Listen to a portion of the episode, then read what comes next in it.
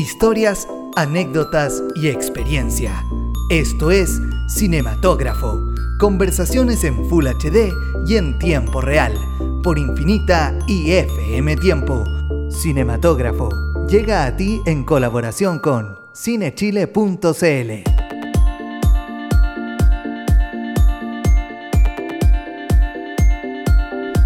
lo que eres, no lo que te gustaría ser, no lo que tienes que ser, solo di y cuenta lo que eres. Lo que eres es lo suficientemente bueno, decía el actor, director y guionista John Casabets. ¿Cómo están todos? Bienvenidos y bienvenidas al séptimo capítulo de Cinematógrafo, nuestro podcast aquí en FM Tiempo y Radio Infinita, donde la idea es hablar siempre de cine de forma relajada con sus protagonistas. Eh, soy Matías de la Maza, eh, saludo a mi coconductor aquí, Miguel Ortiz, a mi lado, a nuestro director Claudio Zapata y también en los controles hoy día a Fernando Pérez. Nuestro invitado del día de hoy es director y guionista de películas como Te creéis la más linda pero eres la más puta, Soy mucho mejor que vos y recientemente Dry Martina, que no solo se estrenó en los cines el año pasado, sino que también está disponible en Netflix. Estoy hablando de José Manuel Che Sandoval. ¿Cómo estás? Hola. Che, José Manuel, ¿cómo te decimos? Che. ¿Che nomás? Sí. ¿Alguien te dice José Manuel todavía? Es que nunca nadie me dijo José Manuel. ¿En serio? Me dicen Che porque yo decía Joche y mi madre empezó a llamarme Che muy pequeño, Ya. cuando decía Joche una guagua. y después los profesores del colegio, toda la vida Che. Nada que ver con el Che Guevara. Nada que ver con el Che Guevara, aunque... ¿Te gustaría?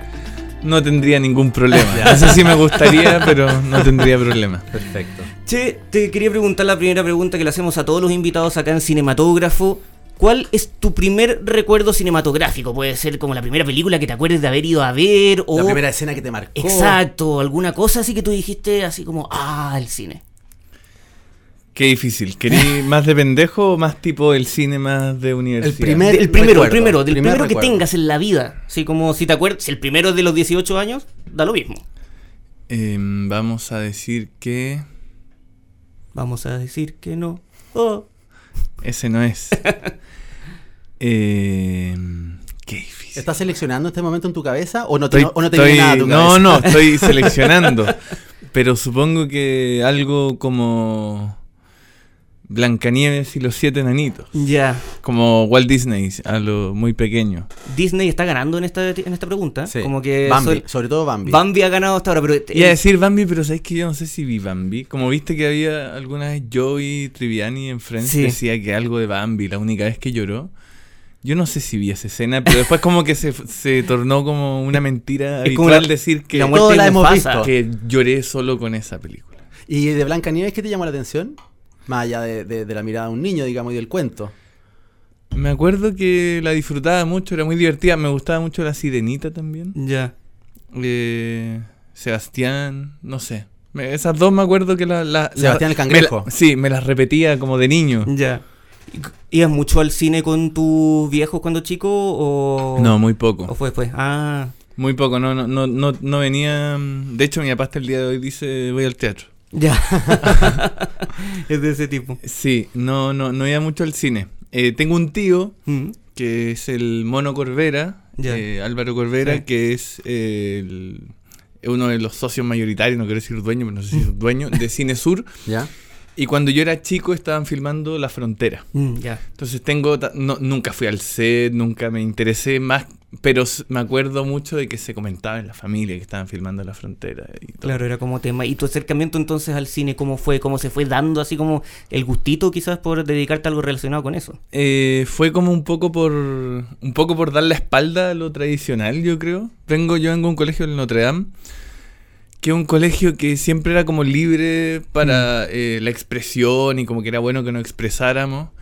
Eh, pero no, no- técnicamente no tenía mucha implementación para que uno se dedicara a nada. O sea, no- nada, hagan sus cortos. Yo hacía mis cortos con mi cámara VHS. Ya. Eh, y mi familia, bueno, mi papá ingeniero de Bochef, mi hermano grande ingeniero de Bochef, y mis hermanas menores son eh, psicóloga y médica. Ya. O sea, súper tradicional Sí, pues. todo. Y, y políticos también. Y, mm, y como se llama, y por otro lado, igual tengo un lado artístico en la familia, pero nunca fue por ahí. Como que yo creo que hubo un- como un acto de rebeldía, yo creo por los 16. Eh, que tuvo que ver como con una admiración casi idiota por Jim Morrison. ¿Ya? Eh, y mucho ir al cine arte Normandí, como que me encantaba ir al Normandí, me, pagué- me compré un pase, valía 8 gambas la entrada y iba así solo al centro a ver películas. ¿Qué películas te marcaron de esa época así como que tú dijiste, chuta, qué... Puta, había harto, vi Bergman en ci- a Ya. Bergman lo vi en cine por primera vez, vi Las Edades de Lulú, que no recuerdo Ya. si me gustó o no, pero me gustó. ¿O te gustó Em, Lulú más que la película, quizás? Puede ser. Vi cine francés como contemporáneo de la época estreno. Vi Reversible, que hoy día es una película que no me gusta mucho, pero que en la época fl- eh, flashé. Vi El Bola, una española, vi a Melía ahí, no sé. Pero además veía como mucho cine eh, eh, más antiguo. Vi Tarkovsky. Ya. Ya. eh, pero no entendía mucho. Me gustaba como esto, esta sensación así, estar solo y fumarme un pucho a los 16 años caminando por, por el centro. Y, y ahí como que empezó. Y después yo creo que como que fue un acto por... in- Y después veía siempre los estrenos, era como fanático de actores, pero muy Hollywood, y veía Mm. los estrenos del domingo en HBO y del lunes en. Cine Canal. tú. Qué buena esa. Y entré a la escuela y uno entra a estudiar cine, o sea, yo por lo menos entré sin saber lo que era hacer cine como el, el back, Mm, claro. lo que pasa detrás de cámara, que así se hace el cine. Como que uno le gustaba por las películas. Bueno, y bueno, y si nos vamos a la biografía de Jim Morrison, Jim Morrison estudió cine. Entonces, Entonces- por ahí va. Puta, no sé, como que entré nomás, fue como un ímpetu y después, bueno, adentro empecé... ¿Fuiste buen alumno? Yo era muy Mateo en el colegio, ¿Ya? salí 6-9 de la media. ¿En Nah. serio? No tenéis pinta, fíjate, con el prejuicio por delante. Sí, eh, y después en la universidad era buena, lo mismo, buenas notas que era muy aplicado, tipo, que era- eh, no entendía cómo teníamos tan pocas clases. ya, ya. Y tenía buenas notas, pero siempre como que no, no, no me acercaba tanto a la cámara, como que me da Ya. miedo cagarla, romperla.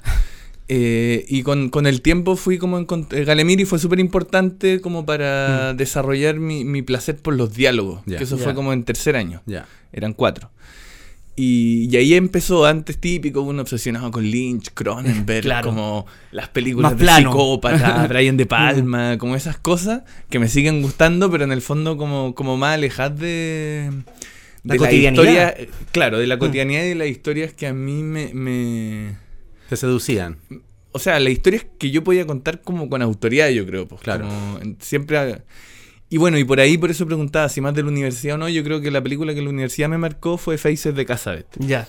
Como esa película dije, wow, qué esta weá. ¿cachai? como esto, esto es lo que me gusta. Segunda vez que sale casa esto también. Sí. Andrés Wood lo había citado. Exactamente. como- Acabas de decir en tu respuesta, Che, que eh, te gustaba, te interesó mucho o, o des- o despertó este entusiasmo por el cine a través de los diálogos. Y también en alguna entrevista has dicho que tus personajes, y uno lo puede ver en tus películas, hablan mucho, igual que tú. Que tus personajes hablan y hablan mucho. Eh, también tú has escrito alguna de tus películas. Eh, Todas. Todas, ¿Es, difícil eh, escribir eh, para el cine? ¿Es distinto escribir para el cine? ¿Dónde está la clave de escribir una buena película? Eh, hay varias claves. Una yo creo que es súper importante eh, escribir sobre algo que uno... Cuando uno dice conoce no tiene que ser que uno vivió ni Mm. que es autobiográfico, sino que desde personajes que uno puede abordarlo desde hartos lugares y no, se, ca- y no quedarse como en el paradigma de este es tal y como robárselo de una película. No sé, yo siempre he creído que uno tiene que escribir desde uno. De hecho, siempre he creído que las influencias tienen que, o sea, uno no puede decir agarro esto y lo pongo acá, sino que la influencia tiene que haber eh, influido en uno Mm. y luego salir en la escritura y en el plano, como el momento que uno lo hace, como en acción, digamos. Y para escribir eso es lo primero y después yo, o sea, considero que algo que destaca mi carrera es como el, el diálogo Mm. el diálogo y la construcción de personaje y yo eso lo termino de construir y para mí es muy importante eso. A mí me decían en la escuela, todos tus personajes hablan igual en el guion como algo negativo. Mm. ¿Te corregían eso? Sí, pero yo les decía, pero un guion, un guion no importa, ¿cachai? Donde lo que importa es la película y entre medio voy a trabajar con los actores y ya los personajes van a empezar a hablar como ellos y vamos a reescribir los diálogos con ellos. Y así lo hago. Entonces, mm, y creo que eso es súper importante cuando entran los actores, los actores a participar. Yo no ensayo mucho, pero sí reescribo con Mm, ellos. Tengo todos los diálogos escritos y reescribo, entonces me importa mucho. También ot- otras películas, no sé, cuando vi Tres Tristes Tigres o Mm. Sánchez también fue como wow por el tema del habla, por esta cosa de, mm, de que los personajes de que no parezca un santiaguín, un santiaguino haciendo de sureño Mm, o un claro. rico haciendo de pobre, no sé, que, el- que la cosa del habla esté, eh, esté bien sostenida. Siento yo que, perdón, en la película Drive Martina, eh, la vi hace poco, de hecho, eh, hay un juego permanente con el lenguaje, con el hablar y el cómo hablan los personajes. eh, jugando también incluso hay que hay frases que se pueden entender distinto eh, para un argentino que para un chileno. Sí, pues bueno, yo me fui, a- yo vi- vivo en Argentina, ahora llevo como un año en Chile, pero vivo en Argentina, no sé, llevo muchos años. Y en esta película yo tenía un gran miedo de perder algo del habla chilena, Mm. o sea, de, porque bueno, era como una producción más consolidada que se- eh, pretendía como poder venderse en más mercado, Mm. bueno, llegó a Netflix. Y en el fondo era como, bueno, trabajamos con actores profesionales, van a modular bien, como eh, cosas que producción pedía. Y yo, obviamente, acaté, pero tenía miedo de que eso, de que perdiera un poco esta cosa de que el habla fuera tan fundamental y los diálogos. Eh, entonces, y dije, bueno, el habla, el habla, ¿cómo lo meto? Y bueno, el juego entre argentinismo y chilenismo. Mm, Claro. Y después creo que la película igual funciona a nivel habla por, por, por el habla de los personajes. Pero, pero sí como que traté de, de meter eso por un poco también por, por un susto a, a- a que el habla no fuera lo más destacado de la película. Mm. Claro. Cuando haces eh, tu primera película, eh, ¿te creéis la más bonita? Rica, Rica, rica. La más linda. La más linda. La más Queda ahí. linda. La más Hoy linda. queda ahí. Sí, y el la segunda línea. Eh, que, que te quería preguntarte justamente cómo hiciste el tema del guion, si tu guion también pone los modismos o eso se improvisa, porque a mí cuando la veo me cuesta eh, pensar que se puede escribir con tanta naturalidad. Porque, por ejemplo, la cantidad de weón con la que habla el personaje, que es algo que hace uno mucho. O sea, estás hablando con un amigo y decís, puta weón, weón, me pasó esta weá, ¿cachai? El weón, entonces. Y me cuesta Yo- pensar cómo llevar le- eso al papel. Tengo anotado acá, a propósito, eh, los las groserías en tu película, cómo manejas el tema de los garabatos, si, si es algo que te gusta, si lo pones eh, eh, Ya, impostadamente. vamos a responder ambas. Eso, eso, eso. Allá, mira, ahí está mi compu. Después podemos ir a ver el guion de Te Ya. creí la más linda. Ya. Eh, Te creí, mis tres películas, el método de trabajo ha sido el mismo. Reescritura con los actores, eh, en alguna ensayo un poco más por puesta en escena, en otros menos, pero siempre reescribir con los actores. Eh, Te creí la más linda fue la única que tuvo un, un poquito de improvisación, Mm. ¿ya?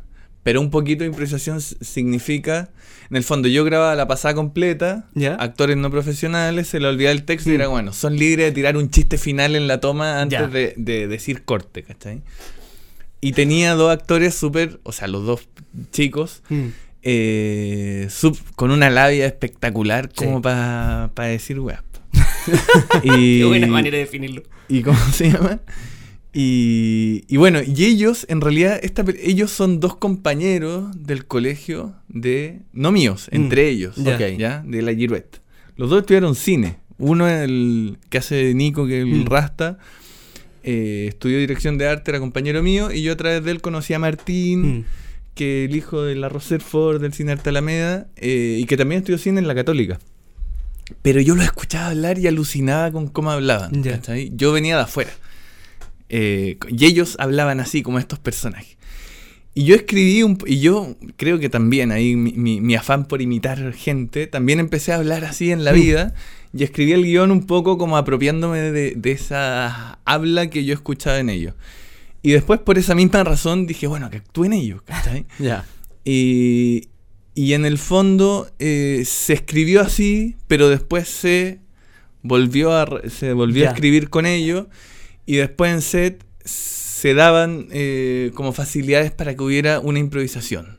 No, no, no tan mayor, yo creo que los weón, weón, Mm. eso lo escribía casi todo. Ya. Pero Panchito, que era Nico, y cuando estaban juntos, como se conocían, también improvisaban más y se tiraban Y se, mierda. y se potenciaban, me imagino. Se potenciaban porque se tiraban uno, el otro se la devolvía como improvisadamente. eh, y eran muy amigos ellos, entonces, o sea, son, pero en esa época. Y después, de hecho, actuaron en Pelele juntos, Mm, sí. perdón, de una. De. De Una teleserie. una teleserie. Sí, sí, sí. Y haciendo personajes muy similares. Y, y la y la weá es que. La weá es que. Era, era muy amigo. eh, muy amigos y se potenciaban. Bueno, y, y Panchito, él me cambiaba casi todos los diálogos. Ya. Y yo decía, me quiere arruinar la weá. Y después me di cuenta que eran puras genialidades. O sea, uno de los grandes textos cuando dice yo soy, acá yo soy el master dog de la weá, Sí. que después en la teleserie mencionada como que ese texto se- está usurpado. Adaptado está adaptado, robado. sí, eh, con permiso, yo di el permiso. Ya, ya. Pero mm, se le ocurrió ahí en el set. O sea, lo dijo así, ah, y to- toda esa frase, que hoy día no se puede decir, pero, pero lo, lo di- lo inventó ahí. Entonces esa es la película más, más improvisada. Después en mi segunda película, Soy mucho mejor que vos, el habla también es súper Mm. fluida, pero Sebastián Bram, que el actor, viene Sí. del cine, es súper metódico y se aprendía los textos de memoria y como súper estudioso. Y yo creo que la película también tiene como esa, no sé si tan suelta como te creí la más linda, y no hay nada improvisado, y en la última, nada improvisado. Además, en, la, en Martínez es la primera vez que trabajas derechamente con actores ya solo un elenco profesional. Claro, y sobre todo los protagonistas, porque Mm. yo había tenido actores profesionales, Mm, pero claro, más pero en como... papeles más chicos. Sí, y más como que el, el- el mood del set era Mm. más de no profesionales. Sí. como Claro. que los profesionales eran los que iban a pedir permiso ahí, ¿cachai? El año pasado, en una entrevista con The Clinic, dijiste que nunca quieres perder el desparpajo, ni tu modo de hacer cine. Cuando te refieres al desparpajo, me imagino que no te refieres solamente al lenguaje, a los voca- al vocabulario, sino que también a las, a las historias que cuentas, al cómo contarlas. ¿Me puedes definir qué es lo que es ese, ese desparpajo para hacer cine? Mira, las cosas que se tienen que hacer cargo, ¿no? Eh, desparpajo, no, desparpajo es una palabra que yo escuché por primera vez de alguien eh, de Góngora, Augusto Góngora, que fue cuando la- el primer premio que ganó Te Creí la más linda fue Work in Progress en Viña del Mar, el Ya. Festival de Viña, que ahora sí en un gran festival de Viña el otro mes de Mm. cine. Eh, o en, en unas semanas, no sé cuándo. Y, y ahí ganamos el premio y Góngora estaba en el jurado. Y él en el diario dijo desparpajo. ¿Y te Yo no- gustó? y me gustó la palabra y empecé a usarla. Ya. En el fondo no quiero defraudar nunca a Augusto Góngora. No, es el... eh, no, en el fondo como ser suelto, pues no, no, mm, no caer en convención, como en, Formalismo. en convenciones, en, en- en formalismos como en, en... Yo no creo que sea bueno ser políticamente incorrecto, pero, Mm. Pero creo que no es bueno ser políticamente correcto tampoco. Mm. Entonces es como tener una voz propia y poder hablar como... eh, Y creo absolutamente que si los personajes son, son complejos, eh, uno puede hablar de cualquier tema desde cualquier lugar. Con Dray Martina había muchas preocupaciones alrededor por las temáticas de la Mm. película. Y Martina es un personaje autosuficiente, que va adelante, empoderada, como... Y bueno, y, y todo bien con la película al final. Entonces, como en ese sentido, como no perder miedos de hacer las temáticas que, que, me, que me llaman la atención y lo otro. Y para eso también otra cosa importante, ahora estuve en Ecuador comando una charla y me preguntaban de tips para escribir. Y yo creo que uno de los tips más importantes para escribir personajes es hacer personajes que se puedan defender. O Mm. sea, da lo mismo que un personaje pase sobre otro en una película si es que ese por el que están pasando por arriba sabe defenderse. Cuando tú logras que los personajes sepan defenderse, es cuando los personajes tienen dignidad. La dignidad no es algo que uno le asigna desde afuera, sino que lo tienen, se, se asigna el, el personaje a sí mismo, ¿cachai? Mm. Que es como cuando uno dice, eh, ¿qué tipo de comedia hacemos? ¿Nos reímos desde afuera de los personajes o las situaciones que se generan adentro son las risibles? ¿cachai? Perfecto. Bueno, yo digo las situaciones que se generan adentro, pues porque me gusta que los personajes tengan dignidad. Entonces, a partir de esa base, es que no quiero perder Perfecto. el desparpajo. Perfecto. No es que no, no quiero ser, o sea, creo que es tan malo ser eh, per se políticamente incorrecto como per se políticamente correcto. Creo que lo más interesante es como hacer lo que uno quiere, generar estos personajes y que esos personajes generen y las historias que uno haga, además de risas y de un buen rato, como reflexión por, por interpelar al espectador desde lugares con temáticas que son como coyunturales y contemporáneas, eh, pero miradas desde otro lugar, ¿cachai? Como- Perfecto. ¿Qué edad tenía ahí cuando se estrenó ¿Te creéis la más linda? ¿23, 24? tenía 24, pero la, la filmé como dos... Empecé el rodaje dos días después de cumplir 22. Ya. O O sea, sea, la escribí a los 21. y cuando se estrena eh, la película, yo creo que hace muchísimo más ruido en general y genera más impacto que el 99,9% de las películas de cabros de 24 años que estrenan películas hoy en día en Chile. ¿Qué te pasa a ti con eso? O sea, que haya recibido particular atención sin haber sido, digamos así, una película tan transversal, pero aún así era tu primera película, tenías solo 24 años, se ganó premios, fue comentada, se estrenó en algunas salas, o sea... Estrenó en ISAT. eh, Además, Mira, Eh, en en- primer plano ISAT. ¿Qué, ¿Y qué, qué te pasaba a ti? O sea, como que... Para mí fue una locura eso, porque yo no era en mi generación, como que sí, ya bueno para los diálogos, pero, pero no había mucha confianza en la escuela respecto a Te creéis la más linda. Mm. Eso es lo que yo recuerdo. No, para mí no fue fácil Mm. como que me dejaran hacer la película, porque me decían casi que era como American Pie chilena. Ya. ¿cachai? Ya. Y yo era como, no, si me gusta John Cassavetes. ¿sabes? Y no, no se entendía. Entonces como que había un- cierta frustración en mí. Y bueno, en un momento apareció Rodrigo Cuevas, que es el guionista de los 80, asesorar todos los guiones y destacó mucho el mío y eso como que generó una, una, un frescor de nuevo en el comité de, bueno, ya, estará bien la película. Y entonces yo en el fondo quería hacer una película y demostrarles a mis profesores que yo Mm. admiraba como intelectualmente que no era un idiota, ¿cachai? Y, pero no más que eso, no, nunca pensé en que iba a estrenar, nunca había tenido un corto en un festival, como, como un poco era como hacer un ejercicio con los amigos.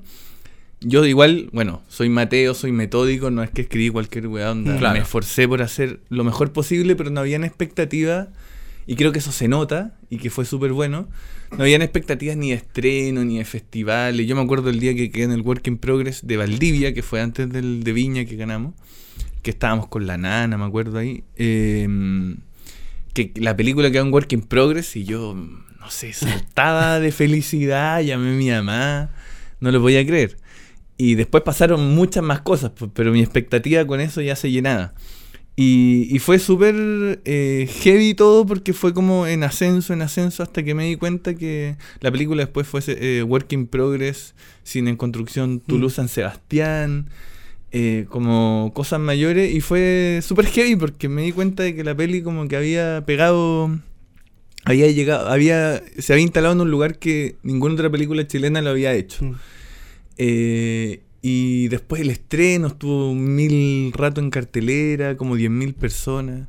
Fue... ¿De qué depende, crees tú, Che? ¿De qué depende que una película sea exitosa? Y me quiero poner en el contexto de hoy, de que de repente hay grandes películas que pasan muy piola y de, Todas. repente, y de repente hay películas que no son tan buenas pero que tienen mucha llegada. ¿Depende más la calidad de la película hoy día o depende más la capacidad de difusión, de comunicaciones, de afiches, de redes sociales, de, de publicidad? Voy a hablar desde la creencia porque si uno supiera, Claro. le iría bien. Eh, yo creo que sie- siempre he creído, puta, voy a partir hablando desde mí. Siempre he creído de que mi cine está como en un lugar ahí que, que coquetea un poco con los festivales, pero que no es de difícil acceso Mm. para la audiencia, ¿ya? No son películas como eh, sobre cine y Mm. como contemplativas, que todo bien con el cine contemplativo, estoy hablando de mi cine. Pero igual después estreno y no, no les va bien en sala. Eh, tampoco les va pésimo, pero como a- bueno, como a las películas chilenas. Mm. Y, y creo yo que hay varias cosas que pasan. Uno es, bueno, la publicidad es muy importante. La publicidad, digo, no te respondí lo de los garabatos antes.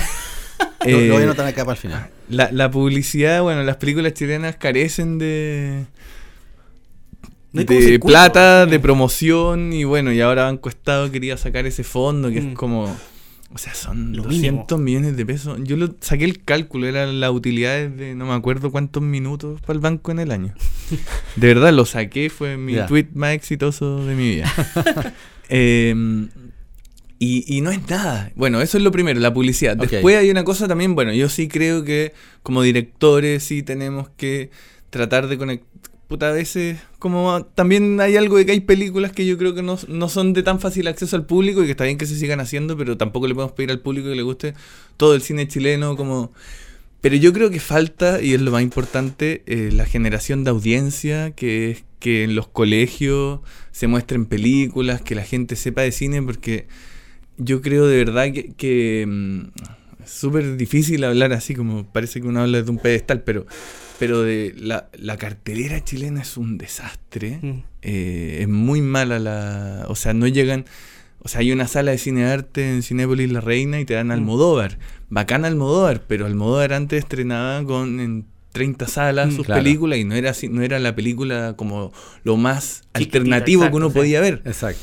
Entonces hoy día la oferta es súper baja, es súper convencional Y la gente, bueno, está Netflix, está Amazon, están, bueno, todas estas plataformas VOD, más la sala, y en el fondo esas plataformas VOD tienen contenido genial, pero siempre es contenido de guion clásico, como es un contenido súper convencional, Claro. Mm. y la sala de cine es convencional, entonces, bueno, ¿por dónde la gente va a mirar películas que le, que le generen... de- que, que le generen contenido audiovisual desde, desde otro lugar. Claro. Eh, entonces, es esperable que películas que no respondan a esos cánones narrativos no les vaya bien en salas porque, la, no sé, o sea, uno habla, yo hablo con mis amigos como del colegio que, que no, están vincula- no están vinculados al mundo del cine y cualquier cosa les parece aburrida, ¿cachai? Ya, Mm. ya. Y no es culpa de Sí, ellos, pero es porque sí. están acostumbrados a que, a que todo suceda. Todo tiene que ser explosivo, todo tiene que estar pasando cosas todo el rato también. Es como. Sí, el otro día hablaba con un músico y me decía Spotify ahora que tiene esto de que para que una canción pague derecho de autor Sí. tiene que los primeros 45 segundos, no sé Sí. qué, escucharse, o 30, no sé.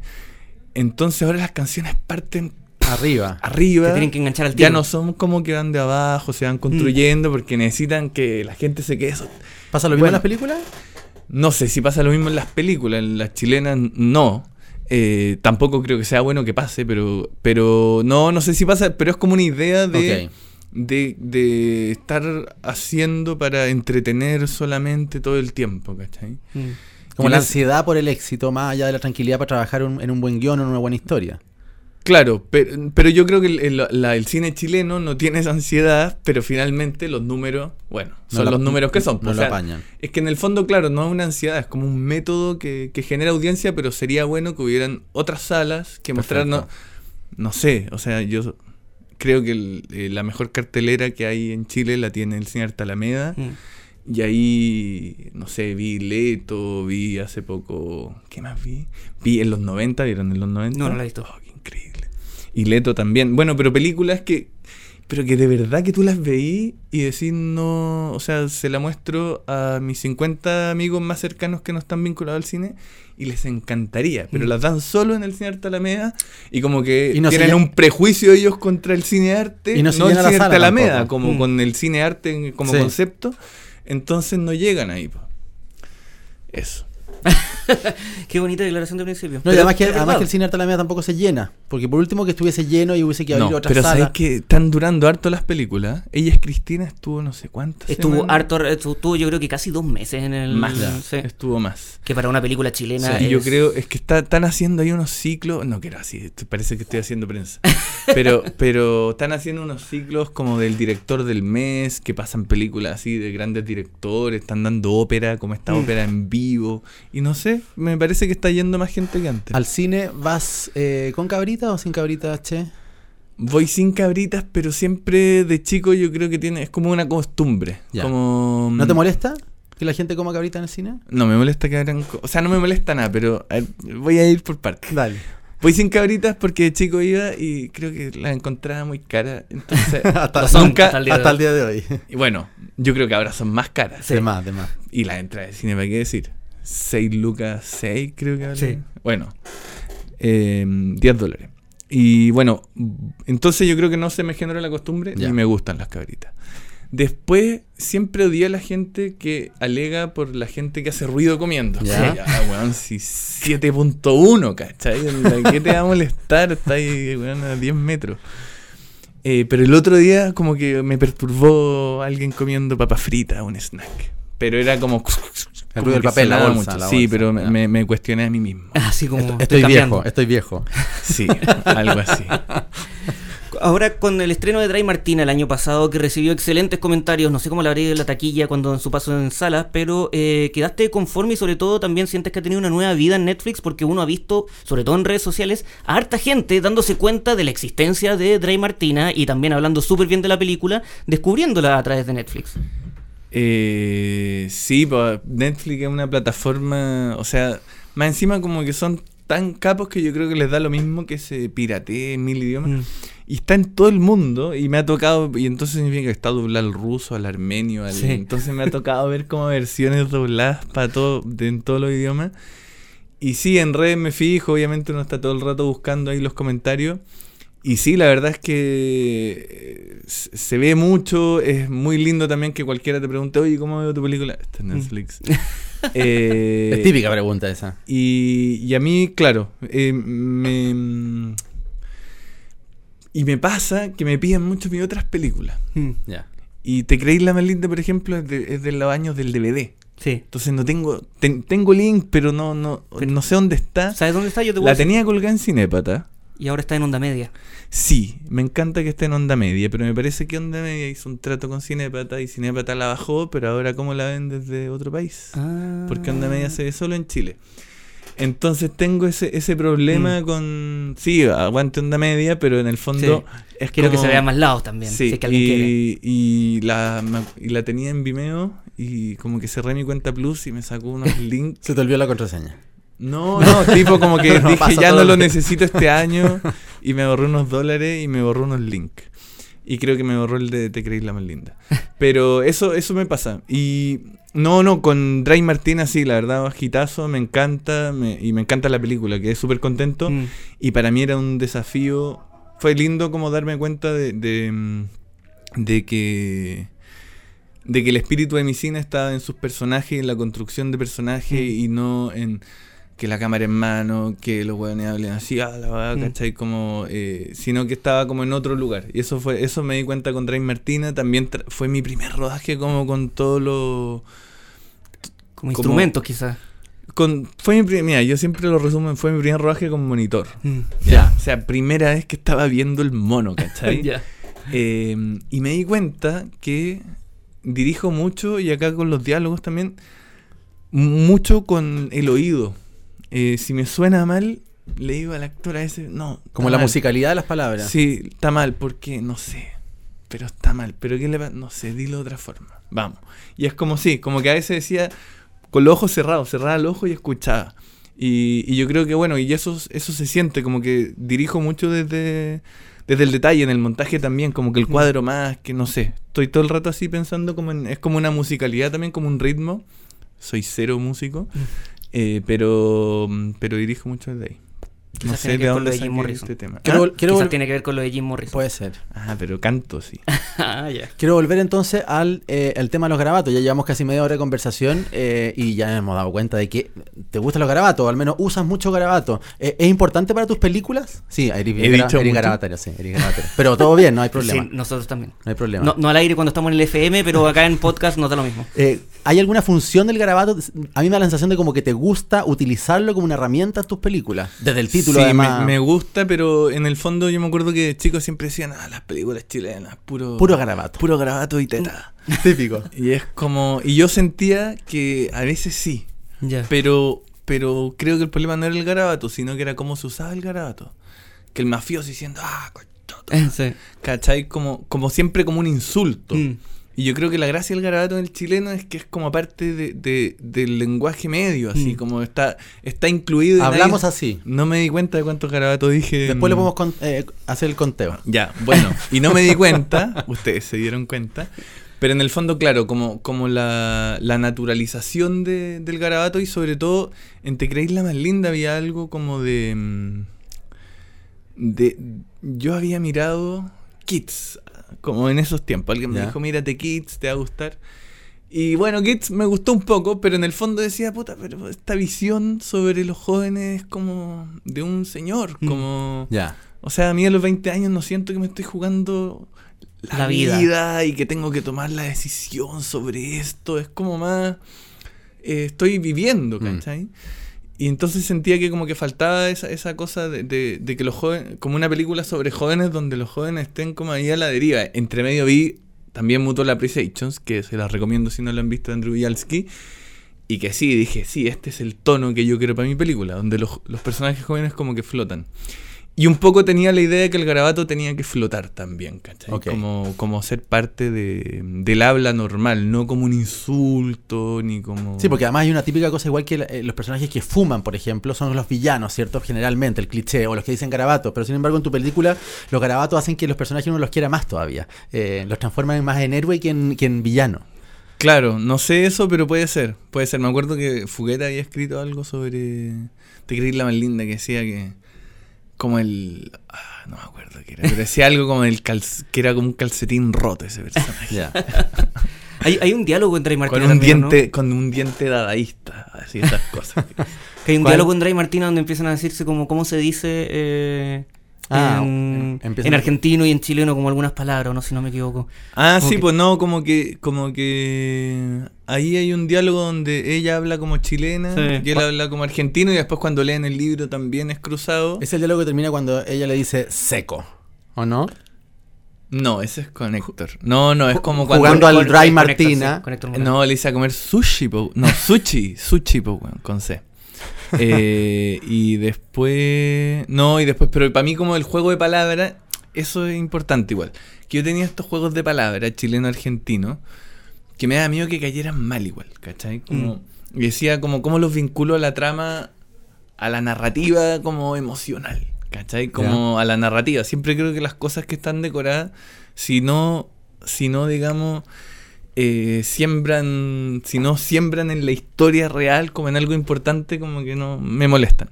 Y bueno, está esa escena al final con el portero donde le dice, yo le doy una pija, venga para acá. y le da un abrazo, que para mí como que cierra todo, porque en el fondo, bueno, está el, el- los juegos de palabras, pero eh, casi una escena emblemática de la Exacto, película, creo yo, como que define la tesis de la película un poco. Te- el- te- claramente la película habla sobre la relación entre que puede haber entre un chileno y un argentino en general, como una suerte de choque de cultura. Eh, ¿Qué tan cercana y qué tan estudiada tienes la cultura argentina por habiendo vivido allá? Yo creo que vivo allá todavía, Sí, es muy estudiada. ya. Y sobre todo como en relación a la cultura chilena. Te, te- Tengo te- como... te peináis.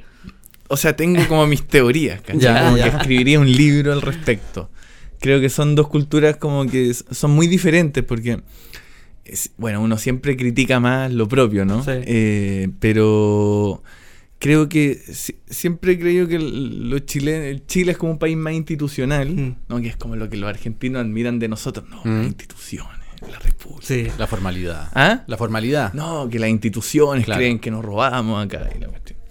Y, bueno, y en el fondo, Argentina es un país más eh, de la personalidad. La, la personalidad siempre es un, es un país más anárquico en ese sentido, ¿cachai? Como, como donde las instituciones no importan, la persona está sobre la institución. El policía es ese policía antes que un policía institucional. Mm. En Chile, entonces yo me siempre digo eso.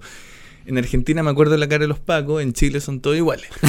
Perfecto. Y es como, sí, y allá será más corrupto un Paco, pero acá roban de arriba, porque Sí. la- es la Claro, institución la que claro. roba, justamente, no la persona. Eh, entonces siempre como a partir de esa base empiezo a hacer mi, mi análisis sobre Chile y Ah, bueno. Argentina y ahí, bueno, pues uno puede entrar en economía, las pymes, Claro. contra el monopolio, etcétera. ¿Qué se viene en carpeta? ¿Qué tienes agendado? Te escuché decir Tengo- en una entrevista que como que cerrabas una suerte de etapa con Dray Martina de como tus tres primeras películas. Siento que las tres películas son como parte de una trilogía. Mm.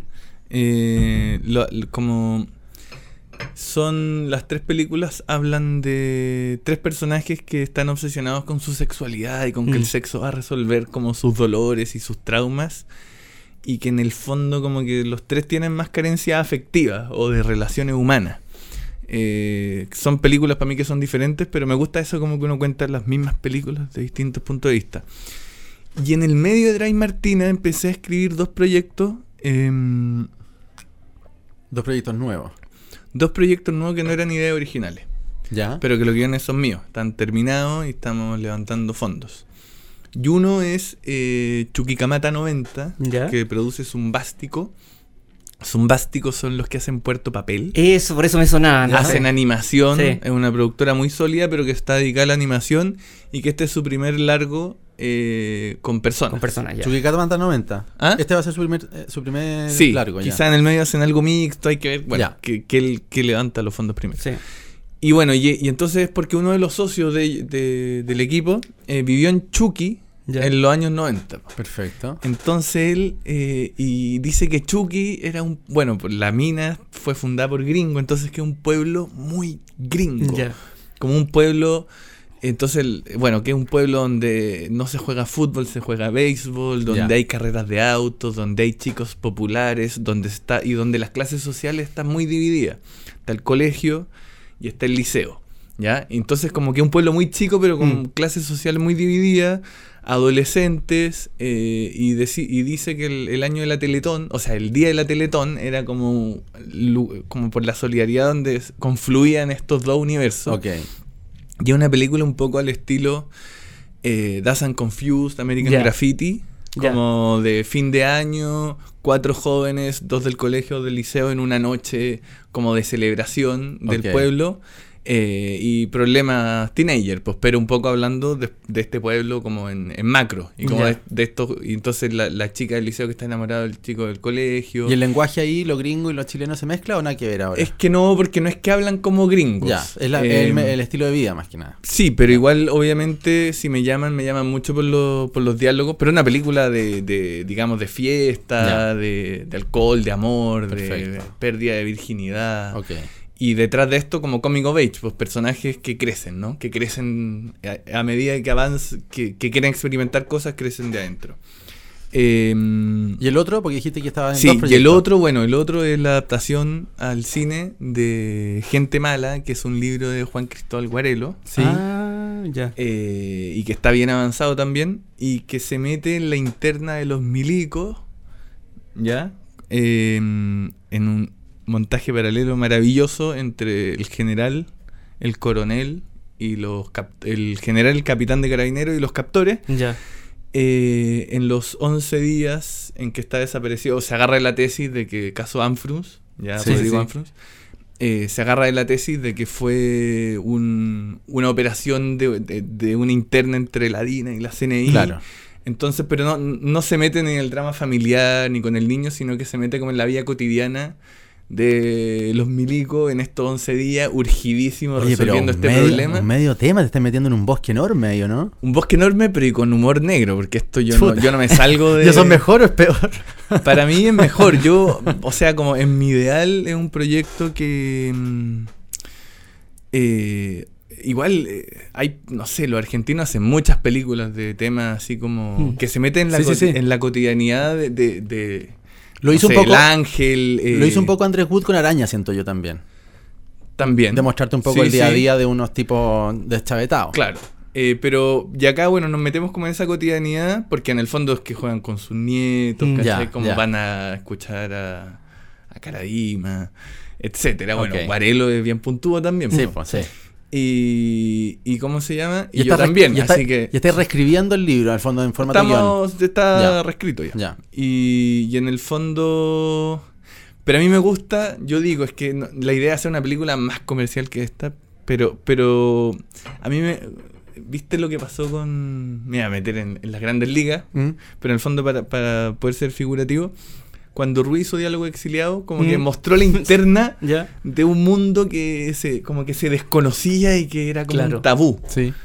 Bueno, yo como que me encantaría como eso, pero no va a ser tan genial como ni lo, lo de Ruiz, no porque no, Sí, no sí, porque sí. la idea no se- o sea, no me considero tan genio como Ruiz, pero al mismo tiempo la idea es hacer algo más comercial y no, no tan como Pero quieres tocar la misma tecla en el fondo, ese, ese es el tono. me encantaría como sí, me encantaría. Gran desafío. Gran desafío, pero el guion está bueno. Ya, bacán. Y bacán. después tengo, y tengo otras ideas, como unas cosas en Argentina. Puta, tengo otro proyecto que postulé a... mm, pero sí, como que me, me- me salí. Tengo unos proyectos que postulé eh, a Corfo, al fondo. El fondo es anónimo, no sé si puedo decir, porque después Claro, hacen el link y quizás me salgo de base y me quedo inadmitido. Pero no, en esa, esos proyectos estoy... Esos dos son como los más avanzados. Y después tengo otros, tengo otras ideas originales que estoy empezando a escribir. Pero como que me. No sé. Como que la, la tecla media política me, me agarró la mano un poquito. Ok. Che Sandoval. Siempre con humor. Muchísimas gracias por haber venido cinematógrafo. Lo pasamos genial hablando contigo. ¿Lo pasaste bien? Muy bien. Se tomó casi entero el jarro de agua. Es verdad. Se En verdad tomamos mucha, mucha agua. Sí, toma mucha agua. Más agua que garabatos para limpiarme. Vamos a contar después, vamos a contar. Podríamos tener un ting, ting, Claro. Es que haya sonando. Muchísimas sí. gracias, Che, por haber venido. Muchas estén Muy gracias bien. a Nos vemos en un próximo cinematógrafo. Cuídense. Esto fue Cinematógrafo. Historias, anécdotas y experiencia. Conversaciones en Full HD y en tiempo real. Por FM Tiempo y Radio Infinita. Cinematógrafo. llega a ti en colaboración con cinechile.cl.